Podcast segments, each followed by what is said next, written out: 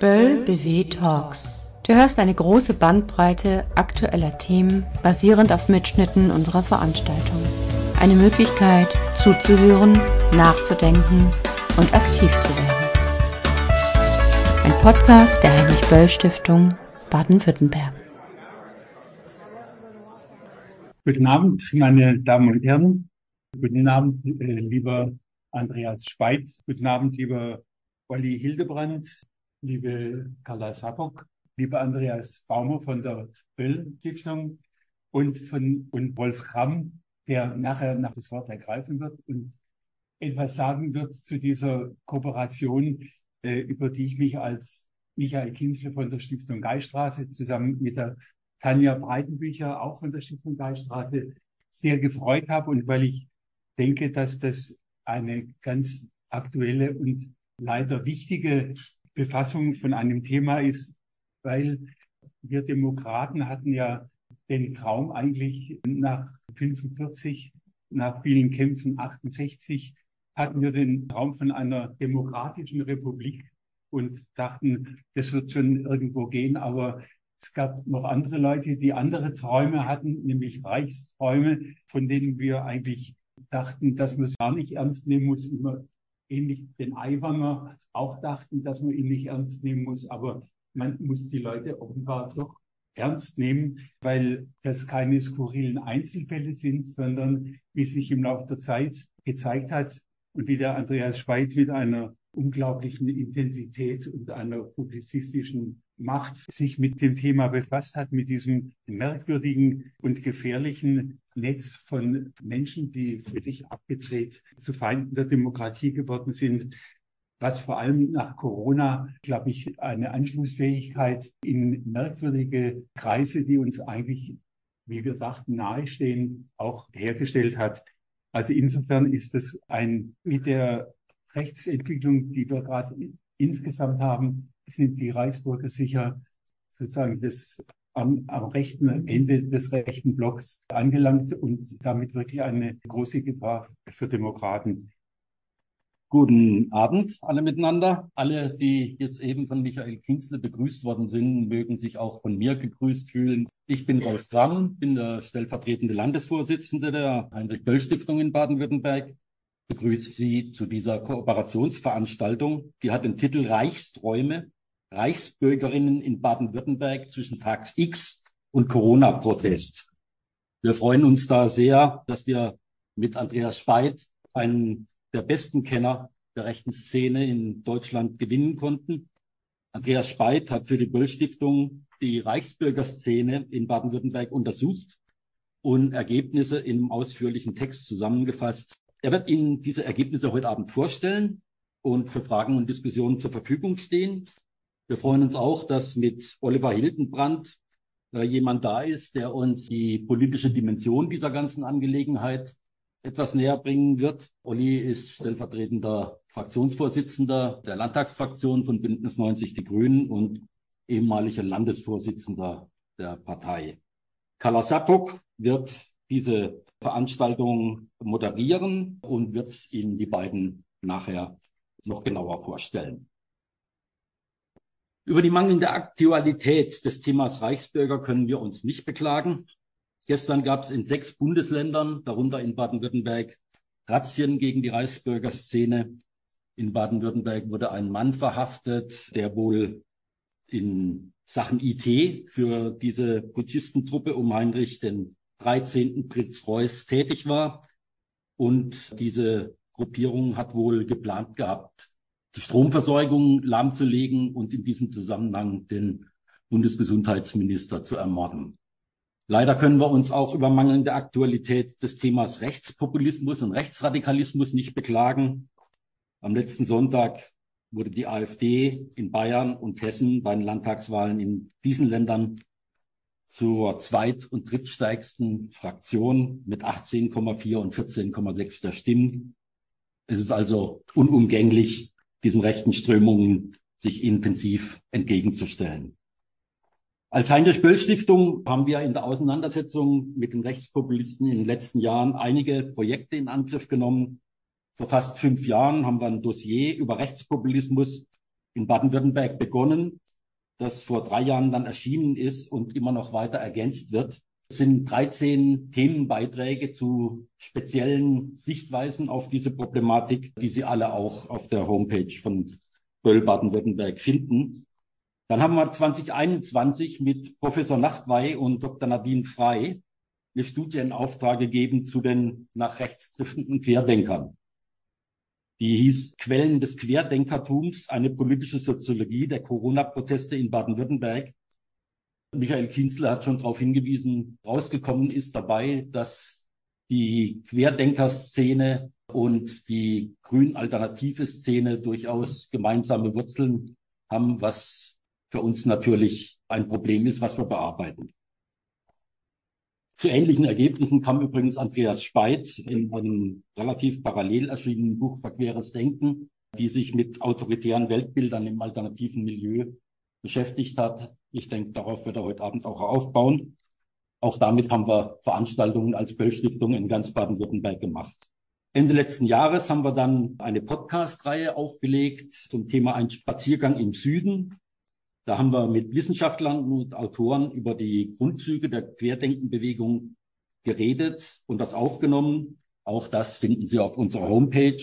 Auch da gibt es einen Beitrag von Andreas Speit, wo er sich mit auseinandersetzt, wie aus dem kritischen Staatsverständnis der Alternativszene Nähe zu Verschwörungstheorien entstehen konnte. Und als Professor Nachtwey zusammen mit Caroline Amlinger sein neues Buch Gekränkte Freiheit, Aspekte des libertären Autoritarismus herausbrachte, haben wir auch dazu Veranstaltungen gemacht.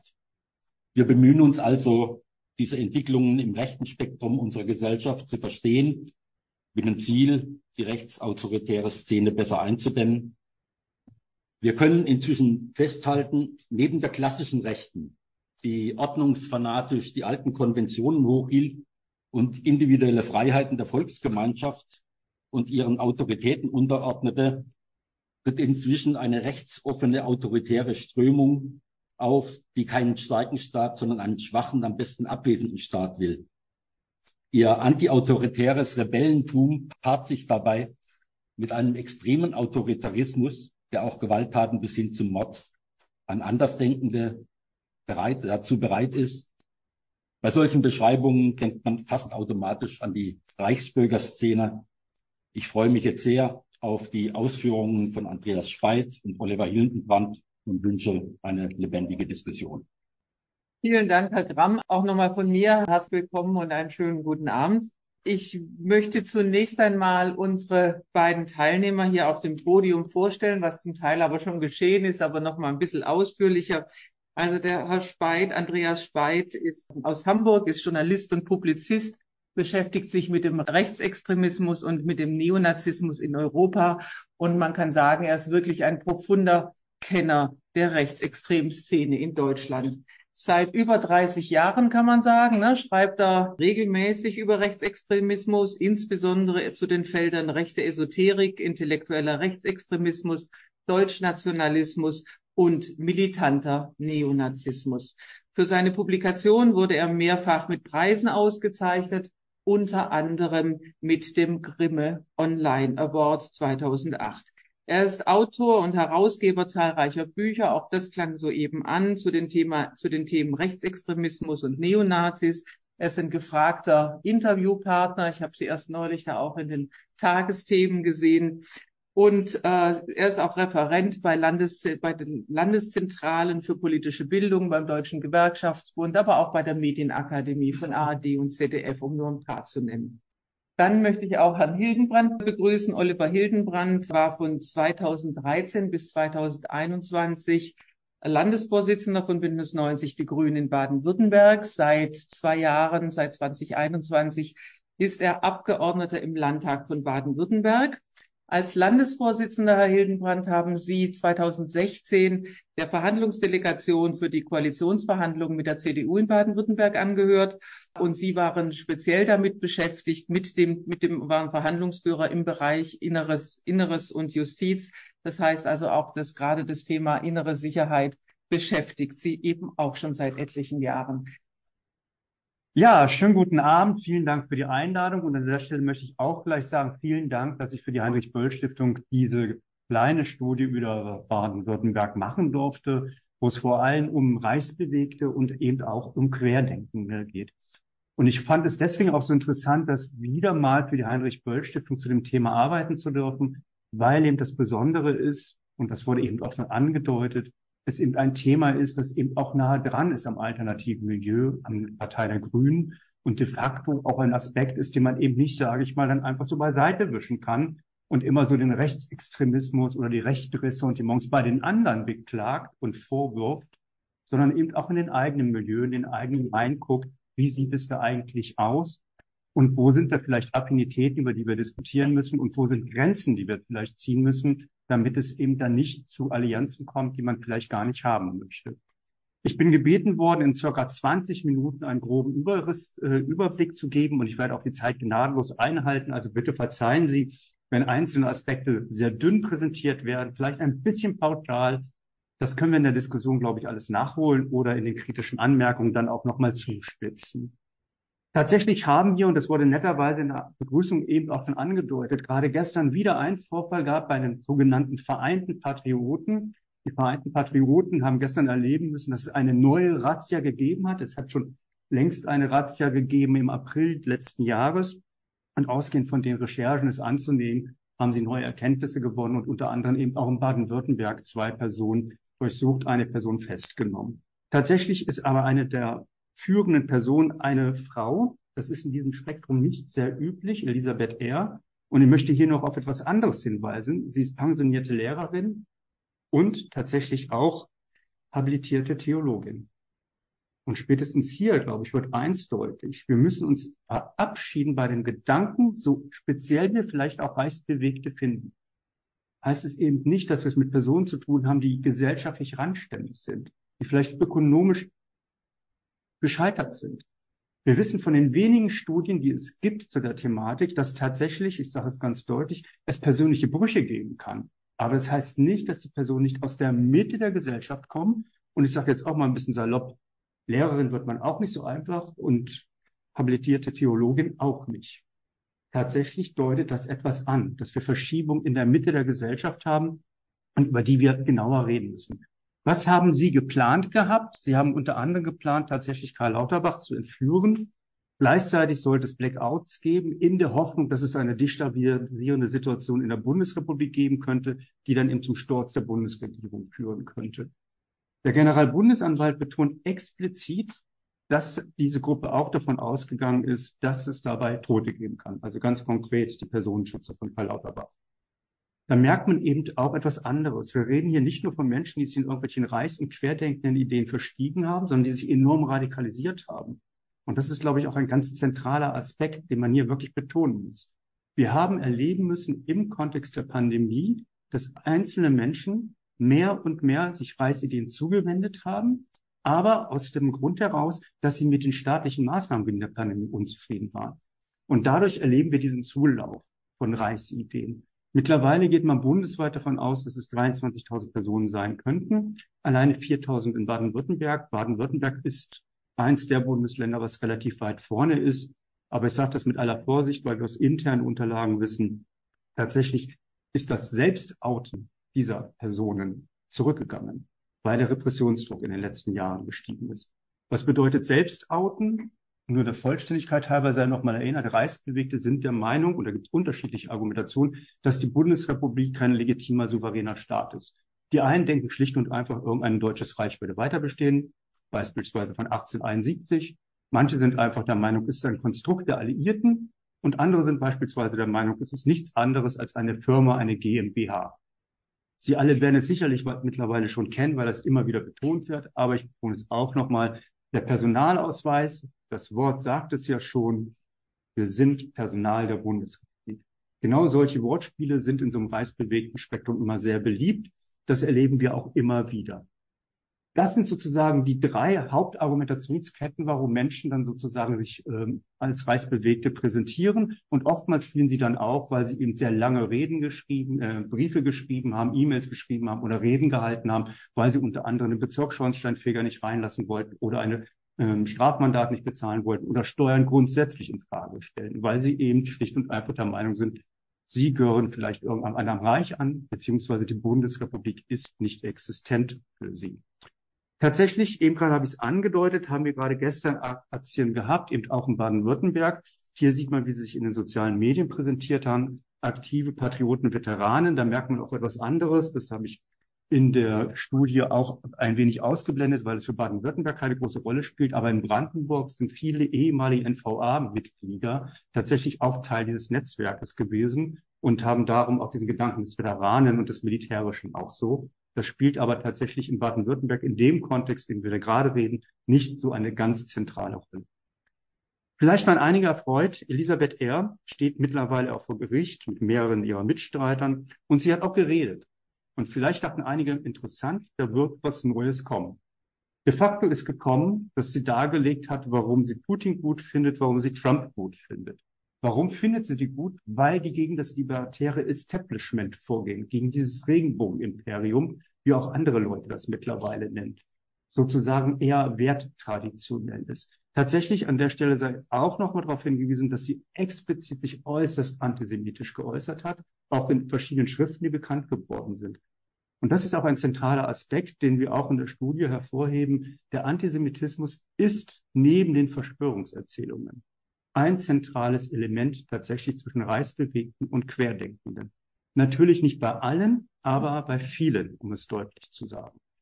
Tatsächlich eben auch bei der Patriotischen Union, die bekannter geworden sind, weil die staatlichen Maßnahmen gravierender gewesen sind. Man ist im Dezember letzten Jahres gegen äh, 60 Personen vorgegangen, die im Verdacht mit Prinz Reuß, Heinrich 13., tatsächlich auch einen Tag X geplant zu haben. Auch hier sage ich der Kürze halber nur einen Aspekt dabei nochmal. Man hat enorm viel Waffen gefunden. Äh, gerade bis aktuell August 2023 ist da, haben sie noch weiter recherchiert. Und tatsächlich haben sie 362 Schusswaffen gefunden und über 300 Tief- und Schiffwaffen und, und, und. Und im Übrigen auch etliche äh, Geldreserven und Goldreserven. Bei Heinrich den 13. ist tatsächlich ein Aspekt für uns aber auch nochmal sehr interessant. Auch er kommt aus der gehobenen Gesellschaft, nicht nur aus einer adlichen Struktur ist halt reingeboren. Manchen ist das auch nicht mehr so wichtig. Ihm schon, weil er tatsächlich Ländereien in der ehemaligen DDR wiederhaben wollte, die seiner Familie mal gehört haben.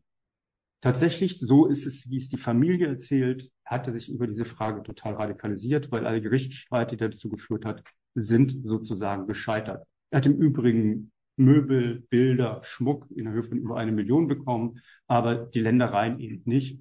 Und tatsächlich glauben einige in der Familie, dass er darüber sich radikalisiert hat und vor allem auch antisemitischer geworden ist. Er ist nämlich, auch das heben wir in der Studie explizit hervor, mit antisemitischen Reden aufgefallen. Er ist nämlich ernsthaft der Meinung, dass die Aufklärung, die französische Revolution, der Erste Weltkrieg, der Zweite Weltkrieg und natürlich das Konstrukt BRD GmbH letztlich ein, ein Produkt der Machenschaften von jüdischen Menschen im Hintergrund wäre. Blanker Antisemitismus eigentlich schon fast abgepaust aus den Protokollen der Weisen von Zion, den Standardwerk des Antisemitismus in, in der Welt. Und tatsächlich eine neue Studie, gerade auch vor ein paar Tagen erschienen, äh, von der Friedrich-Ebert-Stiftung getragen, äh, belegt auch nochmal, dass gerade in der Bundesrepublik der Antisemitismus wieder gestiegen ist. Und man muss sich hier wirklich auch mal kurz die Werte vorhalten. Bei der letzten Frage, letzten Mal, wo Sie gefragt haben, 2021, lag es bei 1,7 und jetzt bei 5,7. Hierzu können wir ganz, ganz viel diskutieren. Ein Aspekt wird, glaube ich, sein tatsächlich, dass es wegen den Verschwörungserzählungen zugenommen hat. Auch das verkürze ich heute, um die Zeit einzuhalten, weil irgendwann steht ja immer die Frage im Raum, wer hält uns denn das vor, das neue Reich, das wir nicht bekommen haben? Wer macht denn da im Hintergrund irgendwas? Also steht immer die Frage im Raum, wer sind die handelnden Personen? Und dann fallen eben auch die Namen wie Rockefeller, Rothschild, Soros, und das sind natürlich auch antisemitische Codes, die dann präsentiert werden. In dem Sinn ist es nicht überraschend, dass der Antisemitismus im Kontext von Verschwörungserzählungen sozusagen dann auch solche Folgen hat. Und man kann auch ein bisschen böse sagen, die Wahlergebnisse sind ja schon angedeutet worden. Wir sollten auch nicht so tun, dass in der Bundesrepublik zehn Jahre AfD keine gesellschaftlichen Auswirkungen haben. Auch das spiegelt sich da drin wieder. Auch, dass die Verschwörungserzählungen tatsächlich zugenommen haben, belegt die Studie auch nochmal. Ich gehe nur auf den eine Zahl ein, 38 Prozent. Aber der Vollständigkeit halber, und das sage ich jetzt nicht, weil wir hier bei der Heinrich-Böll-Stiftung sind, als eine der Hauptträger, tatsächlich hat eine Heinrich-Böll-Stiftung mitfinanzierte Studie das schon vorher bekannt gemacht. Schon tatsächlich, man muss es deutlich sagen, aber manchmal das Gefühl, es wird auch nicht immer alles so wahrgenommen, haben nämlich Oliver Becker und Johannes Dietz beispielsweise eben bei autoritären Dynamiken in unsicheren Zeiten auch schon festgestellt, dass Verschwörungserzählung und Antisemitismus steigt. Also es ist eine latente Entwicklung, um es ganz deutlich zu sagen. Und wenn wir von Verschwörungserzählungen reden, sei auch noch mal auf eine weitere Person hingewiesen. Keine Sorge, in der Studie gehen wir ausführlich darauf ein, welche Personen alle in Baden-Württemberg zu diesen Netzwerken dazugehören, äh, um Prinz. Aber hier sei auch noch mal unter anderem auf Birgit Malseck-Winkelmann hingewiesen, die im Übrigen für die AfD im Bundestag saß. Natürlich weiß die AfD auf einmal gar nicht mehr, wie sie dieses Mandat bekommen hat. Kann ich nachvollziehen. Es wird gerade diskutiert, wie man die politisch einstufen sollte. Äh, aber ich will niemand zu nahe treten, aber es sind viele, die parteipolitisch auch engagiert sind. Wir wissen alle, so leicht kriegt man so ein Mandat nicht. Da muss man schon wer sein in der Partei, um da auch auf diese Stelle zu kommen. Und im Übrigen ist sie in Berlin Richterin gewesen. Also auch jemand mit Standing, mit Know-how, mit Geld. Aber sie ist auch esoterisch angehaucht. Sie hat tatsächlich eine Hellseherin beauftragt, auch als sie im Parlament saß, um sozusagen weitergeleitet werden. Und dann haben wir wieder diese Vermischung zwischen esoterischen, rechten Denken im Alltäglichen sozusagen. Manche meinen natürlich auch ein bisschen zynisch, na ja, die Hellseherin hat die Razzia nicht kommen sehen. Ähm, ich gebe zu, ich kann mir den Witz halt auch nicht verkneifen. Ähm, aber tatsächlich äh, schienen sie wirklich schlecht beraten zu sein, weil sie aufgeflogen sind. Und auch nur das sei ganz kurz angetriggert nochmal. Maximilian Eder, Gründungsmitglied der KSK, also Kommando Spezialkräfte, also nicht irgendwas bei der Bundeswehr, hat im Übrigen den Auftrag, den, das, den Bundestag zu stürmen. Und hier sage ich nur als einer von Bundes, ehemaligen Bundeswehrmitgliedern, es gibt auch etliche Polizisten, die dort engagiert sind, auch ehemalige Polizisten. Und hier sage ich nur mal eins ganz deutlich, die können schießen die haben das gelernt. Das ist was anderes, als wenn ich im Schützenverein auf eine Scheibe schieße, als in einer Stresssituation Tür aufmachen, reingehen und schießen. Darum möchte ich davor warnen, auch wenn der Prozess kommt, so zu tun, als ob das irgendwie alte Leute wären, die da eine irre Idee gehabt haben. Im Übrigen wären sie auch ganz schnell in den Bundestag reingekommen, weil die AfD, Ex-AfD-Bundestagsabgeordnete immer noch einen Zugang hatte. Also das wäre gar nicht so schwierig gewesen. Und tatsächlich auch nochmal äh, ein Mitglied äh, noch aktiv bei der KSK ist auch aufgeflogen. Äh, das sei nur der Vollständigkeit halber erwähnt. In der Broschüre, wie gesagt, gehen wir genau auf diese Vernetzung in Baden-Württemberg, auch in diese Strukturen genauer ein. Und tatsächlich gibt es ein Projekt, das ich noch ganz kurz anreichen möchte. Das Königreich Deutschland, hier mittlerweile eine neue Immobilie, die sie erworben haben in äh, Niedersachsen, in äh, Bad Lauterberg, ein ehemaliges Hotel, im Übrigen über eine Strohfrau gekauft worden. Der Hintergedanke ist, dass ein eigenes Königreich ausgerufen worden ist. Vielleicht kennen Sie auch den König. Jetzt meine ich nicht von Deutschland, nicht Rio Reiser, sondern ich meine Peter Fitzek. Äh, Peter Fitzek, der sich zweit, äh, auch zum Krön 2012 zum König hat krönen lassen. Und tatsächlich schafft er es mittlerweile bis zu 4000 Personen um sich zu scharren, als fester Kern, die mit ihm unter anderem bundesweit solche Immobilien erwerben und dort versuchen, einen eigenen Staat auszurufen. Warum gehe ich auf ihn so ein bisschen genauer nochmal ein? Weil er sich nämlich tatsächlich in 2020 äh, in einem Restaurant getroffen hat. Obwohl jetzt habe ich es ein bisschen unglücklich gesagt, das ist eigentlich kein Restaurant, sondern das ist Teil des Staatsgebiets des Königreich Deutschland. Da steht auch an einem Zaun dran, wenn Sie da eintreten, werden Sie Bürger oder Bürgerinnen des Königreiches. Und dort in Saalfeld in Thüringen hat sich tatsächlich Peter Fitzek mit Michael Ballweg getroffen. Und da merkt man auch nochmal diese enge Verzahnung, um das deutlich zu sagen. Was haben sie getan? Das Treffen ist im Übrigen aufgeflogen. Welche Überraschung. Sie haben sich nicht an die Corona-Auflagen gehalten. Die Polizei ist eingeschritten. Äh, und tatsächlich, Peter Fitzek war sehr redselig, hat dargelegt, ja, sie haben über alternative, alternative Geldideen gesprochen, neue Protestformen und, und, und. Michael Baldeck war zurückhaltender, weil tatsächlich er wusste, dass nicht alle im querdenkenden Bereich so diese Ideen tragen würden. Aber sie haben hier sozusagen die direkte Verbindung halt. Und wenn wir dann uns nochmal genauer anschauen, mit wem wir es zu tun haben, und das hat genau die Studie in Baden-Württemberg von Heinrich Böll Stiftung von Nachtbay und Co. eben bestätigt, wir haben es hier mit einer Vermischung mit dem alternativen Milieu zu tun. Man kann auch wirklich sagen, wir sitzen da auf der Straße von den Biografien, vom Habituellen, vom Ökonomischen, Und wenn wir mal genauer hingucken, das ist auch ganz schön weiß, dieser Protest. Und er ist auch getragen eher so von etwas gesetzteren Personen, um es vorsichtig zu formulieren. Die Bestätigung, wie eng hier etwas miteinander ist, wurde auch nochmal deutlich bei einer anderen Razzia im Mai 2023, auch in Baden-Württemberg, sind Personen betroffen gewesen und eine betroffene Frau ist tatsächlich Anthroposophin und für die Partei Die Basis hat sie zur Bundestagswahl kandidiert. Auch sie steht im Verdacht, Unterstützerin des Terrornetzwerkes von Reuss zu sein. Also auch hier haben Sie einen Beleg, im Übrigen die dritte Person aus, dem, aus der Partei, äh, die Basis, um es deutlich zu sagen. Und hier springe ich jetzt rüber, weil ich merke, ich habe ein bisschen zu viel geredet. Darum mache ich das hier nochmal, verbinde ich das nochmal. Tatsächlich ist eigentlich dieses Phänomen mit Personen, mit denen wir es dort zu tun haben, die unglaublich kritisch sind, die auch reflektiert sind, aber an einer Stelle nicht mehr reflektieren, sondern irgendwelchen Autoritäten hinterherlaufen. Kein neues Phänomen. Bei einer der ersten Studien zum autoritären Charakter haben Erich Fromm und Hilde Weißmich schon festgestellt, dass es einen rebellisch-autoritären Charaktertyp geben kann. Auch das fasse ich ganz kurz zusammen. Was haben Sie getan? Sie haben unter anderem KPD und SPD-Mitglieder gefragt, das ist linke Milieu. Und die haben alle parteipolitisch korrekt geantwortet. Dann haben sie aber auch noch solche Sachen gefragt wie Selbstbestimmungsrecht der Frau, Schlagen in der Erziehung. Und an den Punkten, die wir auch heute hochpolitisch sehen würden, aber die damals als so unpolitische Fragen wahrgenommen worden sind, kippen die weg, kippen ins Autoritäre. Und das ist genau das Phänomen, mit dem wir es vielleicht auch aktuell bei den Querdenkenden zu tun haben. Aus diesem Milieu kommend. Als ein Phänomen, um es deutlich zu sagen. Gerade die Regionalstudien der Heinrich-Böll-Stiftung hat dann nochmal deutlich herausgearbeitet, mit wem wir es da sozusagen zu tun haben, wo die Personen herkommen. Und zu diesem autoritär-rebellischen gehört im Übrigen auch die Hinwendung zu einem esoterischen Konzept. Weil bei allen esoterischen Konzepten sie ja immer das Phänomen haben, dass es, auch das verkürzlich ist, es immer einen Eingeweihten gibt oder eine Meisterin, der man dann glaubt, der man dann folgt. Auch das bettet sich sozusagen ein. Eine Vorstudie von Oliver Nachtwey hat genau dieses Phänomen schon sehr früh erfasst, 2020, und sie haben das unter anderem manifestiert, tatsächlich an den fragen, wen haben Sie das letzte Mal gewählt? Und tatsächlich vor der letzten Bundestagswahl haben über 20 Prozent die Grünen gewählt, haben Sie gesagt, und fast 20 Prozent die Linken. Also auch wieder diese Mischung sozusagen. Dann haben Sie aber gefragt, wen werden Sie wählen? Und 27 Prozent sagen, die AfD, also vor der letzten Bundestagswahl mit 18 Prozent die Basis. Das wirft genau die Frage auf, was ist da passiert.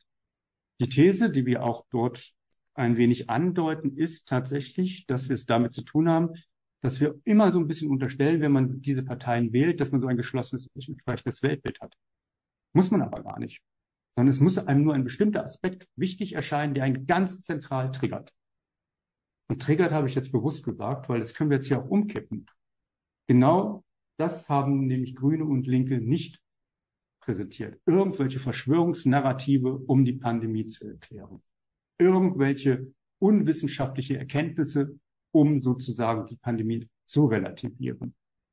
Genau die Sorgen um Übertreibung der Pandemie, Impfen und so weiter haben offensichtlich die Menschen so getriggert, dass sie bereit gewesen sind, diese Wahlen zumindest anzugehen. Und tatsächlich 50 Prozent äh, der Ungeimpften haben auch angegeben, dass sie die AfD gewählt haben später dann bei der Bundestag. Tatsächlich möchte ich doch nochmal an dem Bild etwas deutlich werden lassen. Ich habe das aufgenommen in der Schule meines Sohnes und Sie sehen hier tatsächlich eben auch ein Mensch mit einer Maske, Fäden gehen nach oben und einer Hand. Und ich kippe das jetzt mal um. Natürlich ist es völlig legitim, darüber zu diskutieren, gibt es Lobbyeinflüsse der Pharmaindustrie. Es ist völlig legitim, darüber zu diskutieren, gibt es überhaupt Lobbyeinflüsse in der Politik. Und natürlich ist es auch legitim, wissenschaftlich darüber zu streiten, sind Maskentragen sinnvoll oder nicht. Ich glaube, der Knackpunkt ist aber hier, dass tatsächlich etwas weggerutscht ist, nämlich dann, wenn wissenschaftlich State of the Art ist. In der Zeit, nach dem, was wir jetzt wissen, Masken tragen ist sinnvoll. Vielleicht sagen sie uns in drei, vier Jahren was anderes, weil medizinische Erkenntnisse neu sind und so weiter. Alles möglich. Aber wenn das State of the Art ist und wenn dann eben immer noch weiter mit vermeintlichen alternativen Studien und Meinungen diskutiert werden will, dann kriegt die berechtigte Kritik Wissenschaftskritik in eine Wissenschaftsfeindlichkeit über. Und diese kann dann tatsächlich auch in eine Verschwörungserzählung enden. genau hier steht auch wieder die Frage im Raum, wer, wem gehört hier die Hand? Und netterweise ist auch schon auf die gekränkte Freiheit von Amlinger und Nachtwehr hingewiesen worden. Und das ist mein letzter Gedanke. Haben wir einerseits in diesem Spektrum tatsächlich Personen, die immer noch sozusagen eigenen neuen Autoritäten hinterherrennen. Haben wir das neuere Phänomen, dass sie sich selbst zu den absoluten Autoritäten erklären. Sie haben es verstanden.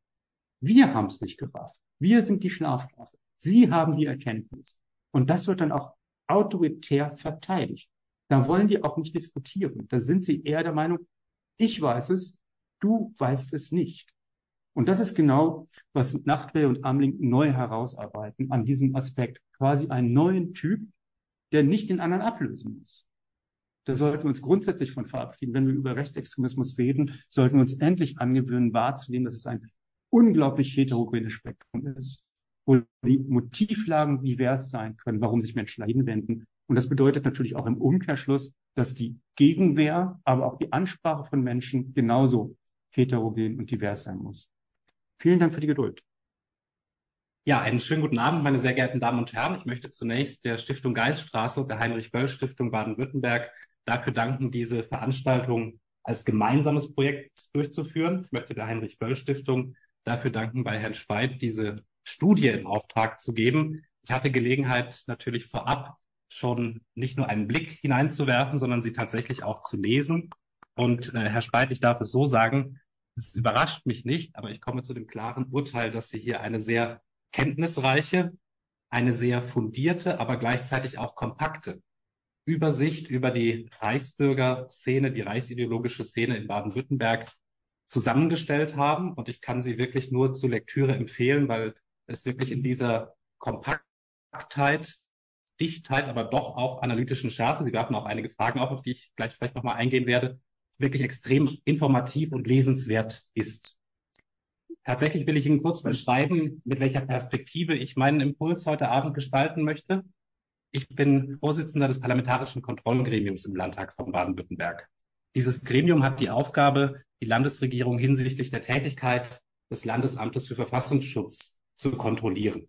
Es ist ein Gremium, das kaum jemand kennt, was auch damit zu tun hat, dass wir in aller Regel geheim tagen was für die Erfüllung unserer Aufgaben im Bereich der Verfassungsschutzkontrolle auch notwendig ist. Aber gleichzeitig stelle ich fest, es ist doch eigentlich sehr schade, dass Themen der Verfassungsschutzkontrolle so wenig öffentlich diskutiert werden. Mir persönlich ist es eine sehr wichtige Aufgabe, die ich sehr ernst nehme. Und tatsächlich darf ich zumindest so viel sagen. Gerade die Szene der Reichsbürger und Selbstverwalter hat uns in diesem Gremium in den vergangenen Monaten äh, aus erschreckenden Anlässen heraus sehr intensiv beschäftigt und wird uns auch in nächster Zeit, da bin ich sicher, schwerpunktmäßig beschäftigen und auch die, Sicherheitsbesch die Sicherheitsbehörden fordern. Wir haben in Baden-Württemberg eine Chronologie von Ereignissen. Ich will sie hier referieren. Herr Speit hat sie auch dargestellt. Im Februar 2022 hat der Reichsbürger Manfred J. in Effringenkirchen im Landkreis Lörrach einen Polizisten angefahren, um sie einer Verkehrskontrolle zu entziehen. Im April 2022 hat der Reichsbürger Ingo K. in Boxberg-Bobstadt im Main-Tauber-Kreis auf Polizisten geschossen, als die eine Durchsuchungsmaßnahme auf seinem Anwesen durchführen wollten. Im 7. Dezember 2022 waren die ersten Razzien rund um die Reuss-Gruppe, die gerade ja auch nochmal charakterisiert und vorgestellt worden ist. Gab dann auch einige Folgerazzien. Im März diesen Jahres, im März 2023, hat der mutmaßliche Reichsbürger Markus L. in Reutlingen auf die Polizei geschossen, als diese Durchsuchungsmaßnahmen bei ihm in seiner Wohnung durchführen wollten. Ich führe das deshalb auf, weil ich deutlich machen will, die Gewaltbereitschaft, die Militanz und auch die Verfügbarkeit von Waffen ist ein Fakt, mit dem wir umgehen müssen. Es ist ein Fakt, der uns alarmieren muss. Und deshalb will ich in meinem kurzen Impuls auch versuchen, einige Handlungsfelder zu skizzieren, wo ich denke, dass politischer Handlungsbedarf in besonderer Weise besteht. Grundsätzlich will ich aber nochmal die Zahlen kurz verdeutlichen. In Baden-Württemberg lassen sich der reichsideologischen Szene etwa 3000 800 Personen zuordnen. Bundesweit sind es rund 21.000 Personen. Wir reden hier von Menschen, die unsere Verfassung ablehnen, unseren Staat bekämpfen und unsere Demokratie zerstören wollen. Und ja, sie wurden viel zu lange als harmlose Spinner abgetan und jedenfalls nicht als das erkannt, was sie eigentlich sind, nämlich eine Gefahr, eine terroristische Gefahr für die Sicherheit unseres Landes. Das Landesamt für Verfassungsschutz wertet 10 Prozent dieser 3800 Personen als explizit gewaltorientiert. Auch hier, glaube ich, muss man sehr vorsichtig sein, denn die fundamentale Ablehnung der Bundesrepublik Deutschland, die fundamentale Ablehnung unserer Rechtsordnung lässt mich davon ausgehen, dass die Bereitschaft, gegen diesen Staat vorzugehen, dass insbesondere die Bereitschaft, gegen staatliche Maßnahmen sich in Anführungszeichen zur Wehr zu setzen, wesentlich ausgeprägter sein dürfte. Und deshalb sind diese Zahlen mit Vorsicht zu genießen. Noch eine Zahl, die ich, wo ich zur Vorsicht raten würde. Das Landesamt für Verfassungsschutz skizziert bei drei Prozent dieses Personenpotenzials der Reichsbürger und Selbstverwalter eine Überschneidung mit dem rechtsextremistischen Bereich. Eine ja, Überschneidung mit der rechtsextremistischen Ideologie. Auch da muss ich sagen, habe ich Fragezeichen, weil ich einfach mir die Frage stelle, wer sich in diese fundamentale Staatsablehnung, in die fundamentale Verfassungsablehnung begibt, da sehe ich wesentlich mehr Ansatzpunkte zum Rechtsextremismus. Natürlich ist es immer, gerade auch im reichsideologischen Bereich, irgendwo auch eine sehr merkwürdige, bisweilen bizarr anmutende Amalgierung von unterschiedlichen Ideologieversatzstücken, Verschwörungsmythen spielen eine große Rolle. Deshalb auch der Antisemitismus, der eine besondere Rolle spielt. Aber auch Vorstellungen von Reinheit sind, glaube ich, so stark vorhanden, dass gerade diese Begriffsdefinitionsfrage eine echt schwierige Frage ist, bei der man sich nicht zu leicht machen darf. Und ich bin Ihnen, Herr Speit, dankbar, dass Sie das in, Ihrem, in Ihrer Studie sehr explizit thematisieren. Wir haben im Bereich des Verfassungsschutzes ja verschiedene Phänomenbereiche, Rechtsextremismus, Linksextremismus, ausländerbezogener Extremismus, religiös motivierter Extremismus und neu, relativ neu, die, den neuen Phänomenbereich verfassungsschutzrelevante Delegitimierung des Staates, eingeführt in Reaktion auf die Corona-Proteste, weil man da gesehen hat, das, was sich da abspielt, das, was da zusammenkommt, passt irgendwie nicht so zu dem, was man in die klassischen Kategorien irgendwo einordnen würde. Kann ich soweit nachvollziehen. Auch der Phänomenbereich Reichsbürger Selbstverwalter wird aber eigens aufgeführt. Und jetzt ein Problem, auf das Herr Speit hinweist. Die Kategoriesysteme des Verfassungsschutzes passen nicht mit den Kategoriesystemen der Polizei zusammen. Wird aber politisch motivierte Kriminalität, insbesondere auf Basis polizeilicher Statistiken, berichtet, jährlich dargestellt etc. Und es ist ein relevantes Problem, dass die explizite Kategorie Reichsbürger und Selbstverwalter in der PMK-Statistik, in der Statistik der politischen motivierten Kriminalität nicht auftaucht und dass auch die Kategorie verfassungsschutzrelevante Delegitimierung des Staates in der polizeilichen äh, Statistik nicht auftaucht. Wozu führt das? Das führt dazu, dass wir bei den Vorstellungen der PMK-Statistiken in den letzten Jahren gesehen haben, dass der Phänomenbereich politisch motivierte Kriminalität nicht zuzuordnen gigantisch angestiegen ist. Das ist mir auch in der Auseinandersetzung mit diesen Berichten sehr aufgefallen. Und ähm, ich habe dann versucht, dem auf den Grund zu gehen und habe die Erklärung eigentlich darin gefunden. Wenn man da breiter auffächert beim Verfassungsschutz als bei der Polizei, ist es dann natürlich schwierig, hier klare Zuordnungen zu machen, wenn da die Kategorien fehlen. Und äh, jetzt hat man, habe ich auch dem, mit, mit dem Innenministerium verschiedentlich diskutiert und hab drauf, wollte darauf hinwirken, dass man da nochmal drüber nachdenkt. Jetzt ist Folgendes passiert. Das muss ich vorlesen, weil das äh, zeigt, dass das Problem noch nicht gelöst ist. Zum 1. Januar 2023 wurde der Phänomenbereich PMK nicht zuzuordnen in den inhaltsgleichen Phänomenbereich PMK sonstige Zuordnung umbenannt. Ursächlich für diese Änderung war die Entwicklung der Fallzahlen im bisherigen Phänomenkreis PMK nicht zuzuordnen. Nein, das löst das Problem nicht. Das kann man wohl sagen. Äh, und das ist, glaube ich, ein Thema. Ich habe mich gefreut, dass Sie das aufgegriffen haben in Ihrer Studie. Ich gebe zu, es ist ein bisschen was für Feinschmeckerinnen und Feinschmecker an der Stelle. Aber lassen Sie uns nicht übersehen. Definitorische Unschärfen führen auch zu statistischen Unklarheiten. Und natürlich macht es einen großen Unterschied, wo ich was einordne, wie ich was wahrnehme. Und deshalb wollte ich diesen kurzen Ausflug in die, in die Fachlichkeit wirklich machen, weil äh, ich das für wirklich einen relevanten Punkt halte. Ja. Will jetzt aber noch politischer werden und in zwei Bereichen politischen Handlungsbedarf skizzieren äh, und auch Forderungen formulieren. Das Waffenrecht muss endlich wirksam verhindern, dass Waffen nicht in die falschen Hände geraten. Wir sehen bei diesen Razzien, bei diesen Durchsuchungsmaßnahmen immer wieder Waffenfunde. Es sind illegale Waffen dabei, aber der Großteil der Waffen wird legal besessen. Noch deutlicher kann man doch gar nicht sehen, dass unser Waffenrecht offenkundig nicht verhindert, dass Waffen in die falschen Hände geraten. Es wird oft gesagt und behauptet, Deutschland habe eines der schärfsten Waffengesetze überhaupt.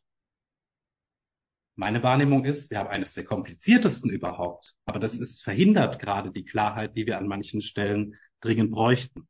Deshalb die klare Forderung, keine Waffen in die Hände von Verfassungsfeinden, von Rechtsextremisten, von Reichsbürgern. Und es gibt in dem Zusammenhang eine gute Nachricht. Die Sensibilität, eben gerade auch wegen dieser Gewaltvorfälle, die ich gerade skizziert habe, ist gestiegen. Rund 500 erlaubnispflichtige Schusswaffen sind Verfassungsfeinden in Baden-Württemberg seit 2017 abgenommen worden. Je weniger Waffen, je weniger Gefährdung. Jeder Entzug einer Waffe ist ein Zugewinn an Sicherheit. Aber die schlechte Nachricht ist, zum Stichtag 1. Februar 2023 waren in Baden-Württemberg insgesamt 37 Verfassungsfeinde, vor allem Reichsbürger und Rechtsextremisten, im Besitz einer waffenrechtlichen Erlaubnis. Und das ist wirklich ein unerträgliches Sicherheitsrisiko. Was müssen wir tun? Wir müssen im Waffenrecht klarstellen, dass solche Leute nicht in der Regel unzuverlässig sind, wie es dort aktuell heißt, sondern dass sie absolut unzuverlässig sind. Dafür setzt sich Baden-Württemberg im Rahmen der Innenministerkonferenz ein. Das ist eine Fragestellung, die auf der Bundesebene zu äh, erledigen ist. Aber ich hoffe, weil die Ampel eigentlich auch entsprechende Pläne selbst im Koalitionsvertrag formuliert hat, dass wir bald dahin kommen, und wenigstens einen Schritt mehr machen, um zu verhindern, dass Waffen in die falschen Hände geraten. Der zweite Bereich, den ich ansprechen möchte, betrifft Rechtsextremisten, Verfassungsfeinde in den Sicherheitsbehörden. Denn auch das ist etwas, was bei der Auseinandersetzung mit diesen verschiedenen Durchsuchungsmaßnahmen und Gruppierungen auffällt. Teilweise kommen die Personen selbst aus dem Bereich Bundeswehr, Polizei, zum Teil gab es jedenfalls Rekrutierungsversuche bei Bundeswehr und Polizei. Und ich denke, da müssen wir sehr wachsam sein. Denn wer unserem Staat dienen soll, der darf ihn nicht bekämpfen. Und deshalb begrüße ich das, dass sich die Bundesregierung ja gerade mit der Frage einer Reform des Disziplinarrechts auseinandersetzt, um Verfassungsfeinde leichter aus dem Staatsdienst entfernen zu können, beziehungsweise überhaupt gar, erst gar nicht reinkommen zu lassen. Ich will aber darauf hinweisen, dass ich gerade mit Blick auf die Sicherheitsbehörden da einen noch schärferen Blick mir wünsche. Ich weiß, und das fällt auch ein Diskussionspunkt heute vor dem Hintergrund radikalen Erlass in Baden-Württemberg, kann das auch ein Diskussionspunkt sein. Aber ich will sagen, bei Polizei, bei Bundeswehr, bei Sicherheitsbehörden reden wir eben immer auch über den Zugang zu Waffen und wir reden immer auch über den Zugang zu sicherheitsrelevanten Informationen. Und das halte ich wirklich für brandgefährlich.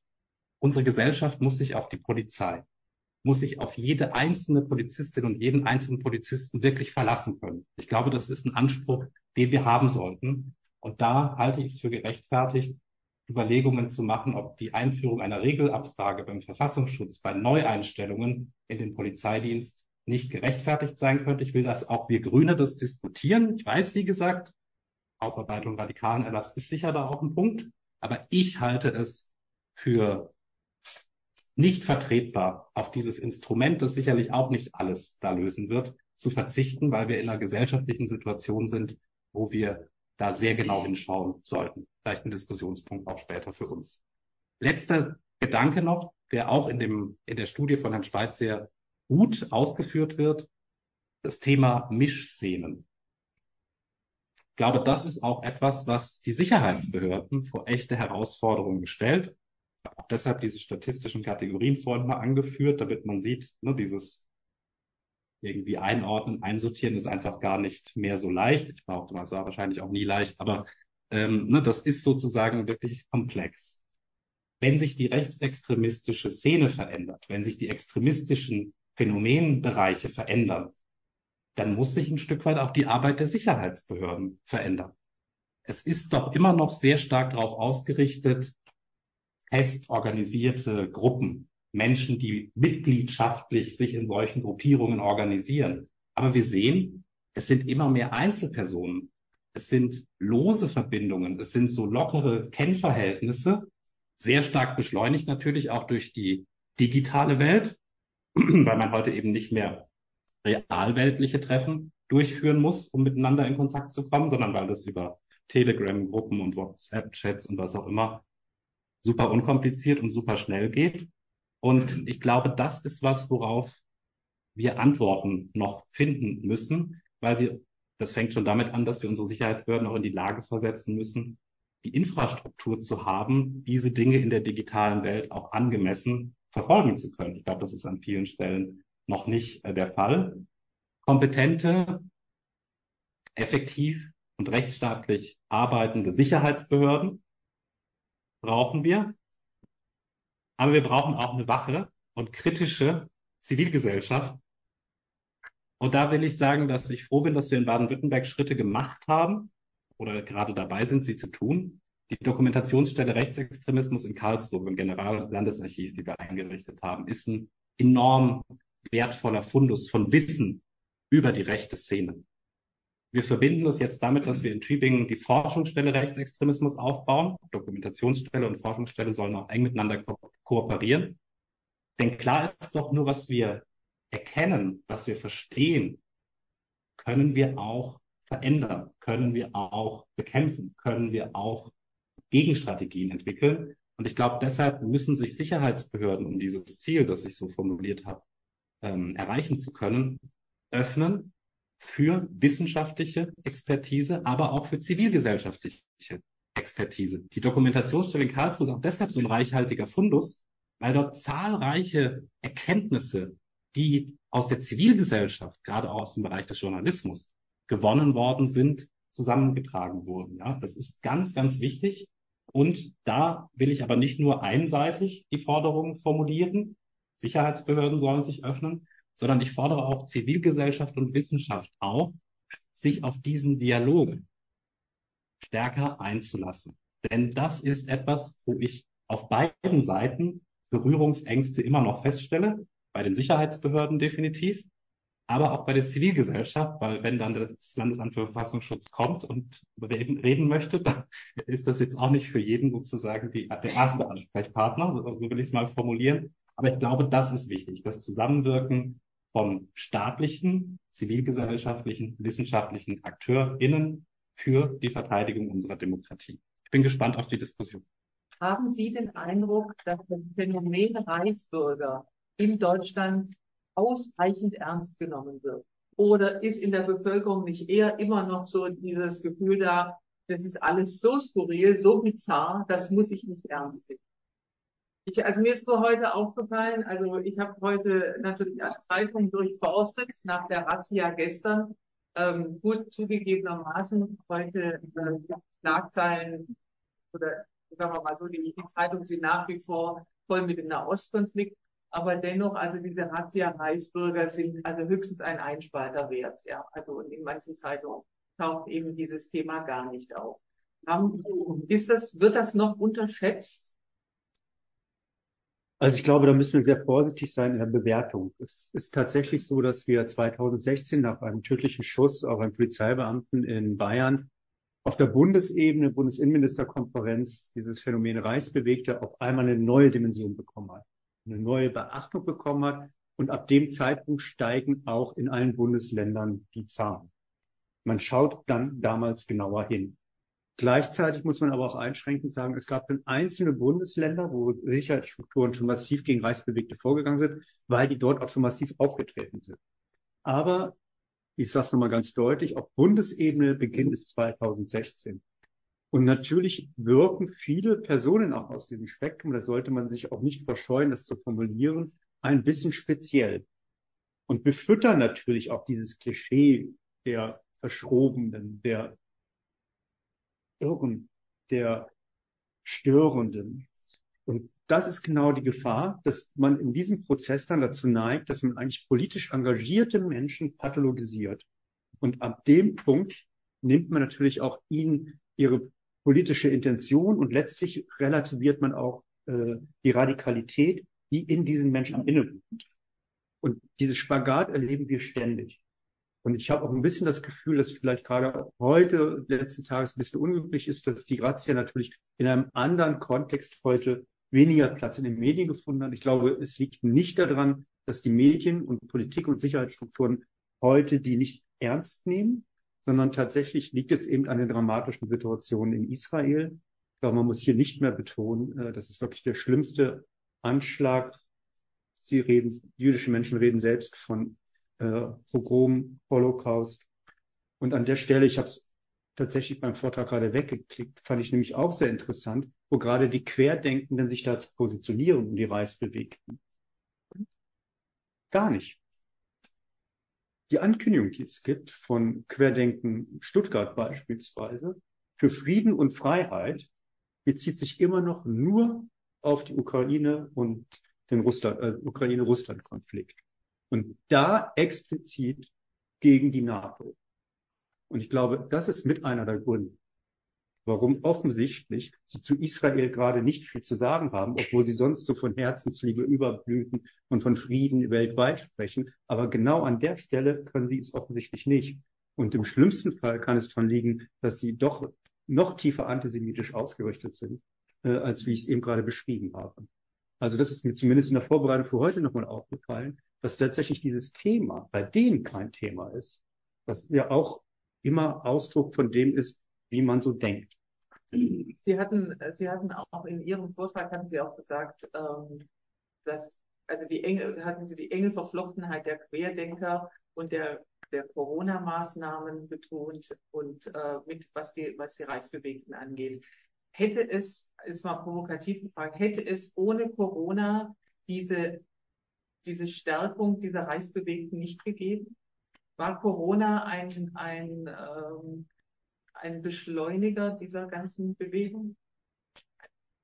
Ja, ich glaube, davon kann man ausgehen. Ähm, wir hatten natürlich vorher auch schon immer ein sehr impfkritisches Spektrum, gerade in Deutschland, von Anbeginn des Impfens.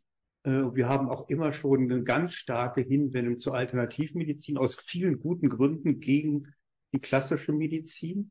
Ähm, aber tatsächlich in dieser politischen Konstellation kulminiert das tatsächlich und radikalisiert sich. Natürlich nicht bei allen, die Alternativmedizin anhängen, aber in, ein Teil der Personen, die sich in diesen Netzwerken bewegt haben, sind offensichtlich dann eben auch wirklich so weit gegangen. Ich habe es nicht ausgeführt in der Studie, machen wir es. Wir haben mit einem Biografien, wo es ja auch ein bisschen deutlich wird, dass die Menschen eigentlich aus dem alternativen Milieu kommen, sich so radikalisieren, dass sie wirklich bereit sind für den Tag X. Und das ist, glaube ich, eben auch ein Prozess, äh, den man vielleicht anfänglich sich vielleicht gar nicht bei einzelnen Personen so hätte vorstellen können. Also bei einer Anthroposophin die sich stark engagiert in Baden-Württemberg äh, und auch regional, wenn ich das richtig im Blick habe, äh, dort auch wirklich an emanzipatorischen Projekten gewirkt hat, ist gleichzeitig mit Teil dieses Netzwerkes. Wenn, wenn, wir, wenn wir das Altersspektrum anschauen, äh, habe ich, ich habe den Eindruck, es handelt sich vor allen Dingen um ältere Menschen, also ältere, ich sag mal 50 plus. Ist das so? Oder ist die, ist, ist die Reichsbewegten Bewegung, ist die nicht attraktiv für jüngere Leute oder ist das nur ein subjektiver Eindruck? Da beginnt genau der Begriff nochmal zum Tragen zu kommen, äh, den ich nicht erwähnt hatte, aber netterweise eben nochmal aufgegriffen worden ist, dass wir es eben mit, Misch, mit einer Mischszene zu tun haben. Äh, das betone ich deshalb, wenn wir uns das ganz klassische Umfeld der Reichsbewegten angucken, ist es tatsächlich so ein Phänomen. Meistens ältere Herrschaften, äh, die sich unglaublich vermeintlich in juristischen, grundsätzlichen vom, äh, Studien, Analysen äh, eingearbeitet haben und deswegen wissen, warum irgendeine Reich weiter bestehen würde. Das ist für junge Leute komplett uninteressant. Also das ist wirklich ein Milieu, die möchten, die sprechen keine Jugendlichen an, die aktionistisch, sage ich jetzt mal, rechts ausgerichtet sind. Auch wenn man die Veranstaltungen undercover mitverfolgt oder was sie ins Netz stellt, man muss da wirklich schon lange durchhalten, was da für lange, lange Reden gehalten werden nach irgendwelchen Reichsgesetzen und, und, und. Okay, Augen auf bei der Berufswahl, aber ähm, tatsächlich ist das nachvollziehbar. Wenn wir das aber als Mischszene sehen, mit den Querdenkenden, erleben wir eine Verjüngung. Und wir leben, erleben auch eine Verweiblichung. Also auch mehr Frauen, die präsent sind. Im Übrigen interessanterweise weniger auf der Bühne, mehr im Publikum, äh, was ja auch schon etwas andeutet über das Geschlechterverständnis in diesem Milieu. Ähm, und wenn ich es nur noch kurz erwähnen darf, Kolleginnen von Oliver Nachtwey äh, haben auch eine meiner Meinung nach sehr zentrale These nochmal herausgearbeitet, warum viel zu viele Frauen dabei sind äh, und die eine, der eine Aspekt ist tatsächlich, bitte nicht falsch verstehen, ist es ein gesundheitspolitisches Thema. Und Gesundheit, das sagen ja auch immer wieder alle Krankenkassen, interessieren die Männer nicht so sehr. Also Frauen werden deswegen schon anders angesprochen. Die zweite These, die Sie haben, finde ich auch sehr schlüssig, dass ausgehend von der Romantik wir ja dieses unglaubliche Bild haben der tollen Mutter, die alle behütet, bewahrt und beschützt. Dieses romantische Bild sozusagen der Frau als Behüterin und Schützerin der Familie. Die These der Kolleginnen ist, dass tatsächlich genau das zusammenfällt, den gesundheitspolitischen Aspekt, und dann aber gerade jene Frauen, die das sehr verinnerlicht haben. Im Übrigen können sie konservativ sein bis hochalternativ. Ja? Man könnte das ein bisschen zuspitzen. Äh, die einen kommen mit Tupper, die anderen kommen mit was anderem. Ähm, aber tatsächlich ähm, scheint es zu sein, dass diese Frauen dann in ihrer Rolle so massiv sich angegriffen gefühlt haben, weil der Staat auf einmal entschieden hat, wie sie sich um ihre Familie zu kümmern haben und ihnen quasi ihre Rolle weggenommen haben. Und das könnte mit ein Aspekt sein, neben den anderen, warum wir so viele Frauen sozusagen dabei haben äh, in, in den verschiedenen Netzwerken. Herr Hildenbrand, ist man sich in Baden-Württemberg bewusst darüber, also gerade auch in der Politik bewusst darüber, dass es hier so eine Hochburg gibt, also neben Bayern, zweiter Stelle zwar oder ja, in der zweiten nach Bayern, aber äh, reagiert es, meine, Sie haben, wir haben äh, die Antwort des Innenministeriums vorgelesen und äh, was, das ist ja eher erschreckend. Ja? Ähm, da muss man ja auch den Eindruck gewinnen, das wird nicht richtig ernst genommen. Also da wird zu wenig getan.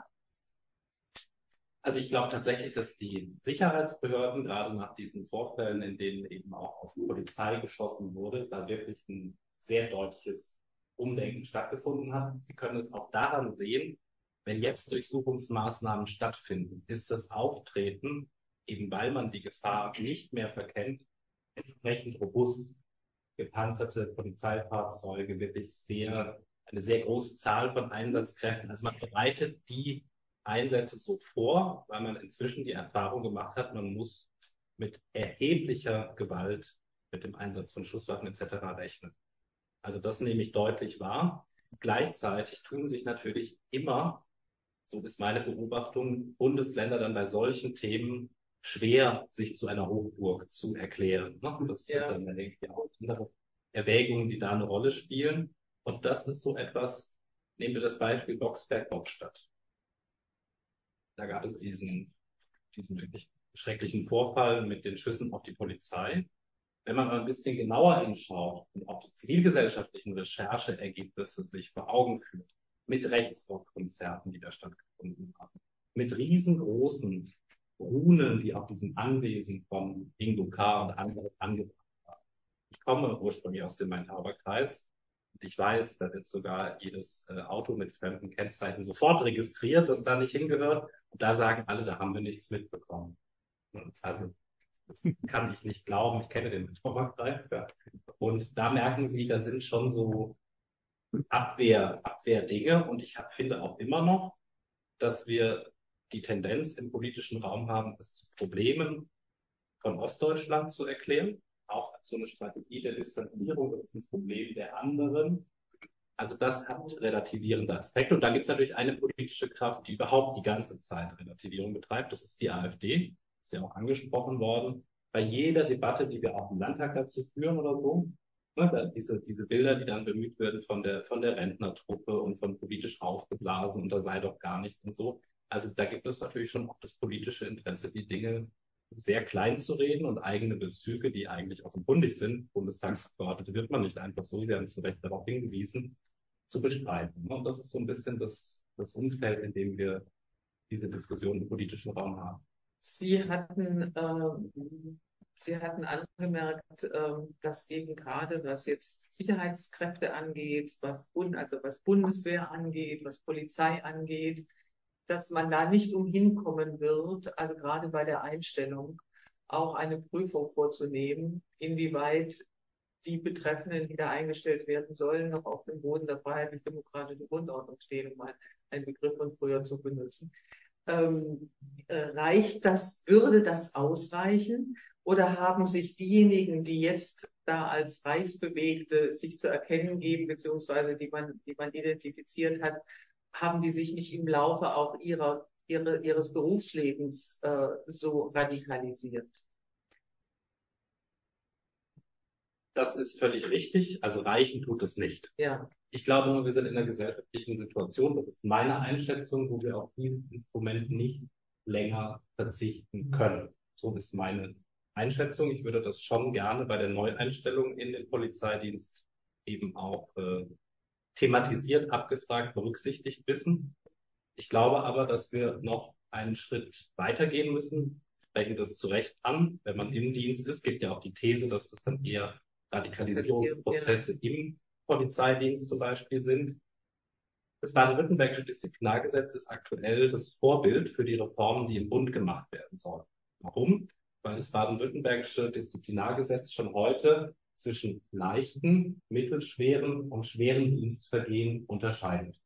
Klingt ja auch erstmal absolut plausibel, aber auch das baden-württembergische Gesetz ist noch nicht so, dass es nicht noch besser werden könnte, denn Sie finden nämlich in diesem ganzen Gesetz keine Definition davon, was denn leicht, mittelschwer und schwer ist. Und da mache ich den Vorschlag, das habe ich jetzt im Positionspapier so formuliert, dass ich dafür bin, dass wir menschenverachtende, rechtsextremistische Betätigung, umfassenden Sinne, ob es Chatgruppen sind, ob es Mitgliedschaften sind, etc., dass wir die in der Regel als schwere Dienstvergehen werten, um auch die Entfernung entsprechender Personen aus dem Polizeidienst leichter erreichen zu können.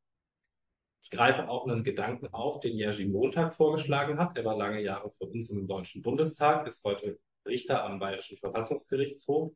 Er weist darauf hin, der Diensteid den Staatsbedienst zu leisten haben, wenn sie dann eintreten ins, in, ins Beamtentum, der sollte ergänzt werden um eine explizite Abgrenzung zum Nationalsozialismus. Das hat nicht nur symbolische Gründe, wie Jerzy Montag als Jurist äh, sehr kenntnisreich auszuführen vermag. Es geht dann nämlich auch darum, dass auch das ein Schritt wäre, die Entfernung bei entsprechendem Fehlverhalten zu erleichtern, weil es dann schon in diesem Eid auch äh, hinterlegt wäre. Also es ist nicht nur symbolisch und aus meiner Sicht absolut richtig, sondern es könnte auch praktische äh, Effekte haben auf die teilweise ja durchaus schwierigen juristischen Verfahren, die mit solchen Anstrengungen ähm, jemand aus dem Dienst zu entfernen verbunden sein sollen. Also das sind drei Punkte, die ich einfach konkret vorschlagen möchte. Ergänzung des Diensteils, Definition schweres Dienstvergehen ähm, und äh, den Punkt, dass wir hoffen, dass der Bund eben auch entsprechend nachzieht und wir das nicht nur in Baden-Württemberg machen, verbunden mit der Regelanfrage bei Neueinstellungen.